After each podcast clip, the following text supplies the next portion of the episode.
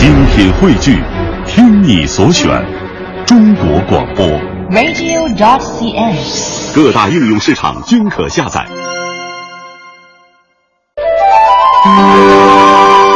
品读中华人物，启迪智慧人生。听众朋友，欢迎您收听来自于中央人民广播电台香港之声数码广播三十二台的《中华人物》，我是文燕。这个月的关键词是春节。对于全世界的华人来说，这是最重要的传统节日，是一个全家团圆的节日，是一个会让人缅怀和充满寄望的节日。在今天的节目里，我们为大家介绍共和国领袖毛泽东主席的春节，看看在他的春节与共和国的岁月交织在一起时呈现的那些故事。概括起来说，就是毛主席过年很简单。曾在中央警卫团担任武装警卫员二十多年的毛尚元回忆说，主席的年过得很简单，他很少有时间出来娱乐，最多有时候跟周围的人聊聊天。深居简出，有团拜会的时候，也多是周总理代表。主席很少讲话，喜欢安静，并且非常喜欢看书。只要有时间，他就会看很多书。过年对于他来说与平时没什么两样。在追随毛泽东的数十个年头中，毛尚元发现毛泽东有一个习惯，不太爱吃饺子。毛泽东晚年的生活秘书张玉凤也描述，主席相信吃五谷杂粮身体才会强壮，他经常散步，有意识地多吃杂粮，像玉米、红薯等食物，有时还吃点野菜，如马齿苋菜。主席也有不喜欢吃的东西，如面食。我们老家过年吃饺子，主席就不理解，说饺子有什么好吃的，宁可吃糙米，也不吃饺子馒头。尽管不习惯吃饺子，喜欢吃辣的毛泽东，无论革命岁月还是和平年代，大多数新年还是过得别有一番滋味在心头。我们首先来看一九二九年的春节。在这个春节当中，毛泽东主席是这样过春节的：打欠条，收集百姓食物过年。话说，一九二七年十月，毛泽东率部到达井冈山地区，创建了党领导下的第一块农村革命根据地。这年春节，毛泽东宣布放假三天。为了让红军战士和群众欢欢喜喜过个好年，毛泽东特地发给每位战士三块银元，并派人到宁冈杀猪，挑运到慈平，每人分三斤猪肉。对缺米少盐的困难户，另外分给他们米和盐。这样一来，慈平的红军战士和百姓人人都有米果吃，家家都蒸了米线肉。刚刚过了翻身年，新的困境接踵而来。一九二九年二月九日，正值除夕，红四军为了突破国民党军队的围剿，转战来到瑞金北陲十几里人烟稀少的大柏地。官兵们身上只有两件单衣，饥肠辘辘地经受着寒风中的细雨。部队在名叫前村的村庄停下来，军部住进了村中的王家祠。领军的毛泽东心情沉重。干敌刘士义部两个团正在背后紧追不舍，无论如何也得让战士们吃上一顿年饭。毛泽东将想法告诉朱德，叫人找来了军需处长范树德，交代了一个重要任务：一定想办法搞到酒菜，让战士们吃上一餐年饭。范树德与十几个司务长计议一番，决定先向群众打欠条，凡是食物全都过秤登记。在那兵荒马乱的年月里，前村的群众听说有支几千人的队伍开过来了，纷纷躲避上山，连过年的鸡鸭鱼肉都来不及带走。红四军于是以连队为伙食单位，严格执行先过秤算价再打欠条的手续，把群众家的食物收集起来，还杀了几头猪。众人忙碌到午后两点钟，终于吃上了一顿久违的饭菜，还喝了米酒，算是过了年。毛泽东对吃得高兴的战士们说：“大家过了好年，吃饱了打刘士义。”农历大年初一，刘士义部钻进了红军伏击圈，被打得溃不成军，八百余官兵成为俘虏。同年五月，从闽西回师的红四军再次路过大柏地，向民众兑现了所欠的款项，只能多给，不许少付。有的人遗失了欠条，说出数目，红军照样付款。大摆地的群众高兴地说：“红军与国民党军队根本不一样，借条兑现，说话算数。”由于革命形势的变化，毛泽东后来一度被解除军权。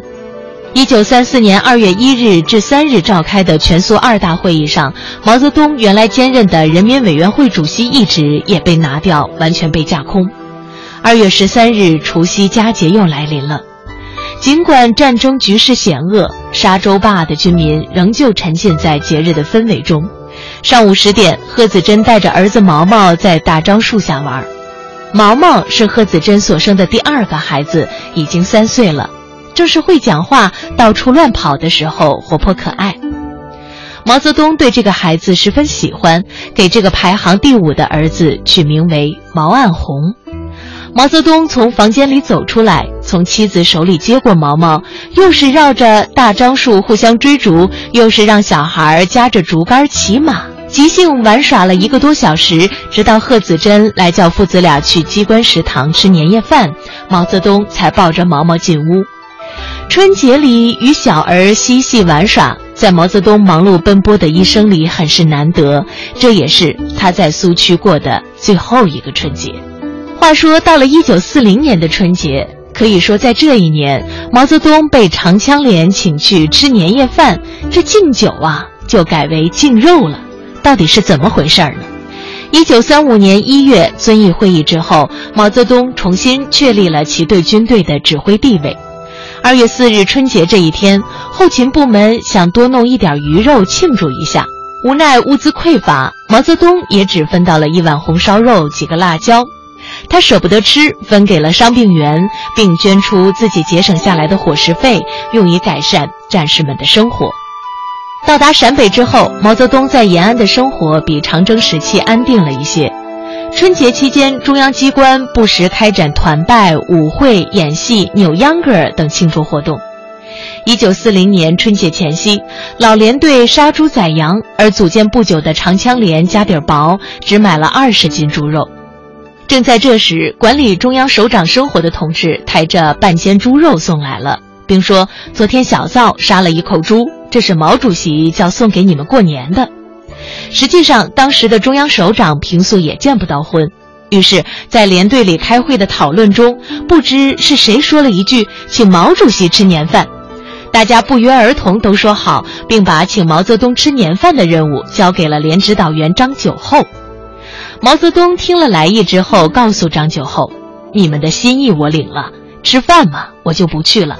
你回去就说，我祝大家新年愉快。”张九厚一听说不去，坚决说：“不去不行。”听了这句话，毛泽东放下文件，笑笑说：“你们这不是请客，是在下命令。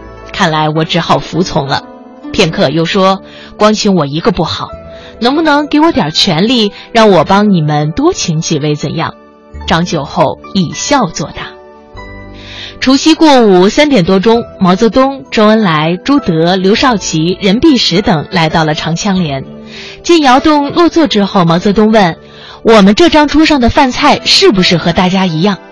他环视了一下，说：“我们不能特殊，搞特殊，人家嘴里不说，可心里有意见，那就不好了。”稍停，又说道：“我们常讲同甘共苦，共产党人说得到做得到，言行一致，群众才信服。开饭后没有酒，大家热情地向毛泽东敬肉，他一看就笑了，说：这么大块的红烧肉，我还是第一次见，你们存心不让客人吃啊！一排长便夹起了三两重的一块肉吃下去。毛泽东见状说：你厉害，比不过你，我认输了。”大家一个劲儿地给毛泽东敬肉，他看了看四周，说：“能者多吃，互相帮助。”说着，用筷子把肉分开，放到周恩来碗里一块儿，自己吃了一小块，说：“怎么样？这回行了吧？”一九四一年春节期间，中央机关一连演了几个晚上的戏，附近许多乡亲应邀前来观看。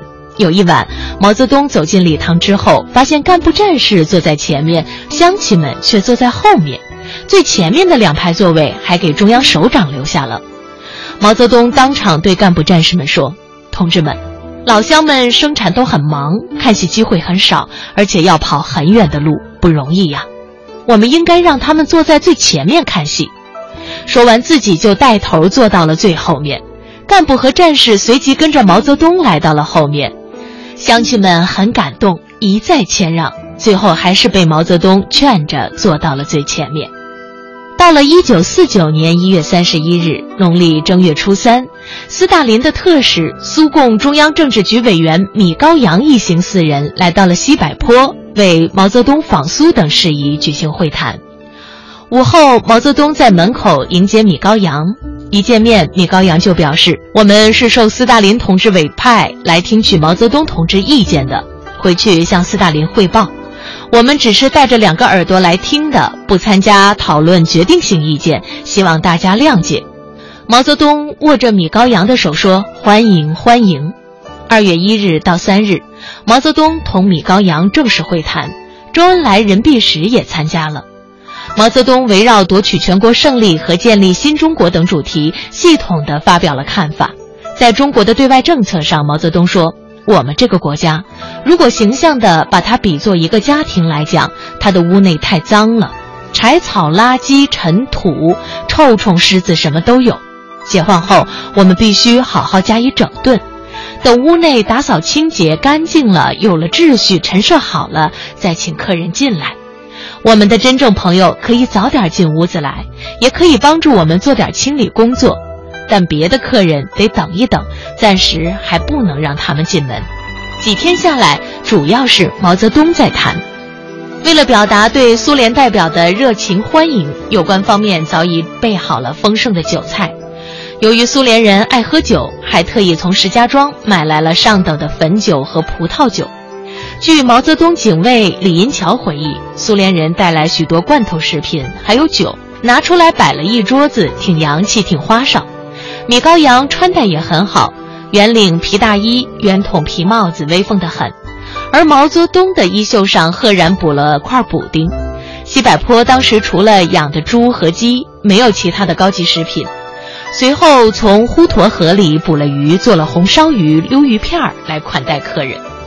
苏联人酒量惊人，米高扬用玻璃杯喝汾酒，就像喝凉水一样，大半杯子一口气就能灌下去。毛泽东沾酒就脸红，朱德当时有喉炎，不能喝酒；任弼时高血压严重，不能喝酒；刘少奇只能用小盅喝一点白酒；周恩来算是能喝酒的了，也没像米高扬一样端起杯子咕咚咕咚的灌。饭桌上的气氛是愉快的。但在李银桥看来，毛泽东不喜欢看苏联人大出风头，哪怕是在喝酒的问题上，功夫不大，毛泽东就招呼盛饭，吃饭了，吃饭了，尝尝我们滹沱河里的鱼。他还笑着说：“我相信，一个中药，一个中国菜，这将是中国对世界的两大贡献。”苏联翻译指着红烧鱼问：“这是新捞的活鱼吗？”他们得到肯定的答复之后，才肯动筷子。一年之后，毛泽东出访莫斯科，吩咐随行的厨师：“你们只能给我做活鱼吃。他们指的是苏联方面，要送来死鱼，就给他们扔回去。”二月六日的中午，毛泽东来到了米高扬的住处，为他送行。米高扬后来对担任翻译的师哲说：“毛主席有远大的眼光，高明的策略，是很了不起的领袖人物。”接下来呢，我们为大家介绍一九五二年毛泽东度过的这个春节。这个春节，毛泽东是在武汉度过的。全延赤走下神坛的毛泽东一书回忆了当时的情形。一九五二年，毛泽东南下武汉，游龟山、蛇山，登黄鹤楼。出于安全考虑，毛泽东这时已不能随便到群众中去了，因为处处可以见到他的肖像，老百姓都认得他。安全部门一再坚持，毛泽东不得不妥协，最后戴着口罩和群众一同游春。一个小孩竟然认出了戴着口罩的毛泽东，孩子惊喜地喊道：“毛主席，毛主席！”人群立刻像潮水般涌来，刹那间人挤人挤成一团。罗瑞卿、李先念、王任重、杨其清在外面保护，卫兵们在里面围绕着毛泽东。随着人潮流动。到处都是人，拥来拥去，出透几身汗。众人终于拥挤下山，来到了江边，护送毛泽东登船。登船后，毛泽东摘下口罩，回头向大家招手，顿时掌声雷动，欢呼声震天动地。罗瑞卿和杨奇清后来向中央政治局做了检查，说安全保卫工作没搞好。毛泽东毫无责怪的意思，只是说了句“真是下不了的黄鹤楼”。后来很多人回忆，每到春节，毛泽东首先想到的就是身边的工作人员，比如炊事员、警卫员、机要员、秘书、司机等。哪怕再忙，毛泽东都要亲自慰问，同他们握手，向他们拜年，而且总是说：“你们长年累月为我们服务，连春节也很少休息，你们辛苦了。”接着一个个嘘寒问暖，家里情况怎么样？生活上有没有困难？并请转达对他们家属的节日问候和祝贺。人物穿越时空，人生启迪智慧，人文润泽心灵，人性彰显力量。香港之声，中华人物，为你细数那些被历史记住的名字。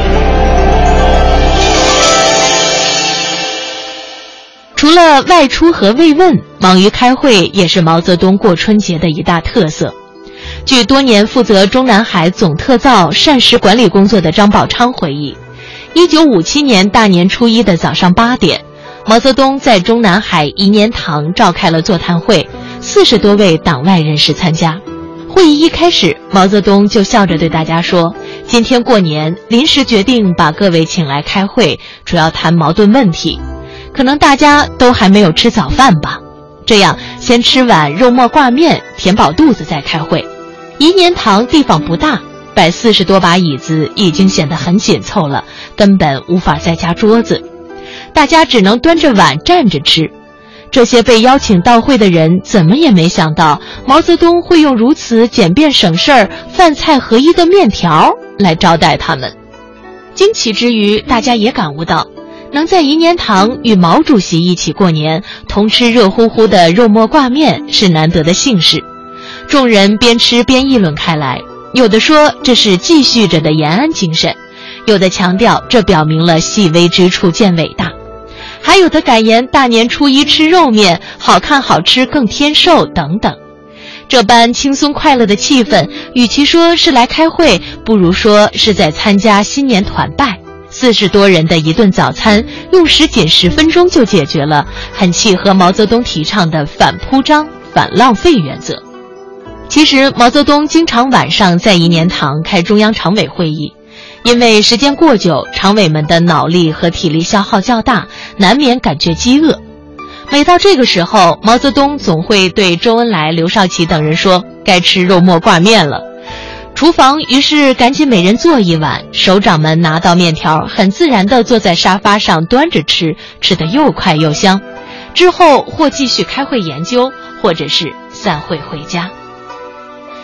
毛泽东春节宴请溥仪的故事广为流传，柯云在《开国元首毛泽东宴请末代皇帝溥仪》一文当中对此曾有详细的记录。一九六二年新春佳节，毛泽东私人宴请末代皇帝溥仪，特请张世钊、程潜、裘敖和王孝范四位名流乡友作陪，家宴设在了颐年堂。上午八时许，毛泽东带张世钊等人入席后，一本正经地说：“今天请你们来，要陪一位客人。”张世钊环顾四座，觉得有些莫名其妙，急切地问道：“主席，客人是谁呢？”毛泽东吸了一口香烟，环顾大家一眼，故作神秘地说：“这个客人嘛，非同一般，你们都认识他，来了就知道了。不过也可以事先透一点风，他是你们的顶头上司呢。”正在大家猜想之时，一位高个五十多岁的清瘦男人，在工作人员的引导下，面带微笑地步入客厅。毛泽东迎上去握手，并拉他在自己身边坐下，同时向张世钊等人打招呼，用他那浓重的韶山口音微笑着说：“你们不认识吧？他就是宣统皇帝嘛！我们都曾经是他的臣民，难道不是顶头上司？”张世钊等人这才恍然大悟。毛泽东指着在座的几位老者向溥仪做了介绍，溥仪态度极为谦虚，每介绍一位，他都站起来鞠躬致意，看不出半点皇帝的架子。毛泽东对他说：“你不必客气，他们都是我的老朋友，常来常往的，不算客人。只有你才是真正的客人嘛。”当时国家正值困难时期，一切从简。虽说是家宴，桌面上只有几碟儿香味的辣椒、苦瓜、豆豉等小菜和大米饭加馒头，喝的是葡萄酒。毛泽东边吃边对溥仪说：“我们湖南人最喜欢吃辣椒，叫做没有辣椒不吃饭，所以每个湖南人身上都有辣椒味儿嘞。”说着，他夹起一筷子青辣椒炒苦瓜。置于溥仪面前的小碟内，见他吃进嘴里，笑着问他。味道怎么样啊？还不错吧？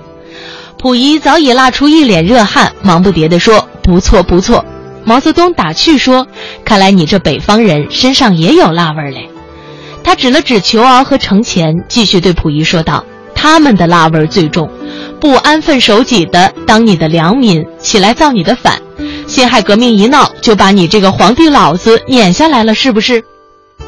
毛泽东妙语连珠，在座诸位无不捧腹。溥仪笑得前仰后合。毛泽东在听说溥仪在抚顺时已离婚，于是关切地问：“你还没有结婚吧？”“还没有呢。”毛泽东马上接话：“可以再结婚吗？不过你的婚姻问题要慎重考虑，不能马马虎虎。”说到这里，他深切地望了溥仪一眼，说：“要找一个合适的，因为这是后半生的事儿，要成立一个家。”溥仪点点头说：“主席言之有理。”饭后，毛泽东要与溥仪等客人合影留念，大家非常高兴。毛主席见溥仪站在左边，就说：“客人应该站在右边嘛，因为照常理右为上。”毛泽东特意拉过溥仪，让他站在自己的右侧，扶着他的耳朵说：“我们两人可得照一张相哦。”于是又重新站过来，让摄影师再拍了一张照片。张世钊笑着说：“这叫开国元首与末代皇帝。”一句话说的大家都笑了。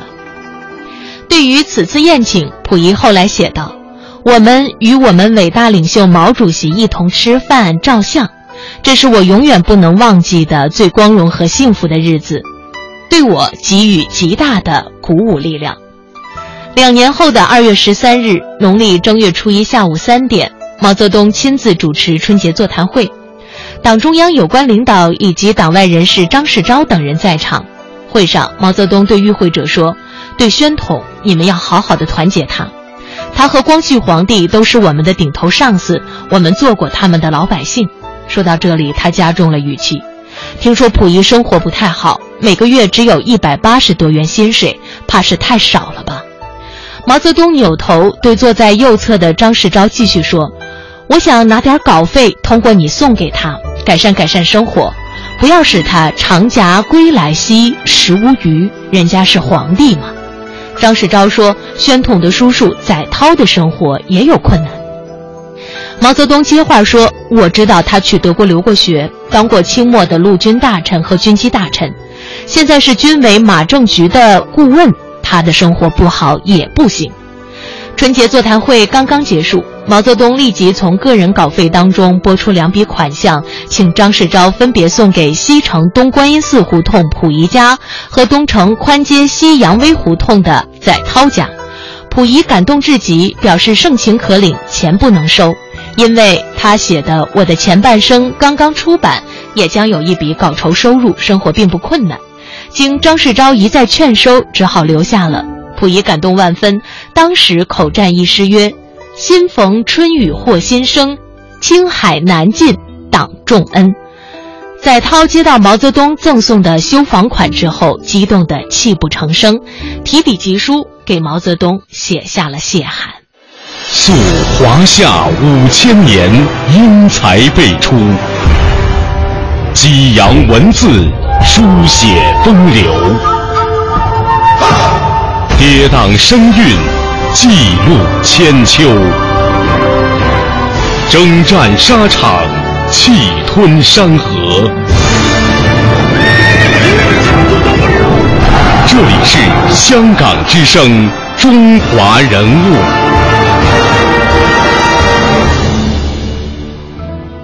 听众朋友，今天我们为您讲了毛泽东主席在一生当中的几个春节，看得出来，简朴可以说是一以贯之的重要原则。作为共和国的领袖，他把更多的时间和精力放在了国家大事上，而在春节闲暇时显现的平民情怀，也永远让人难以忘记。中华人物细数那些被历史记住的名字，也欢迎大家在每天晚上的七点三十分收听《中华人物》的重播。明天上午九点三十分，我们再会。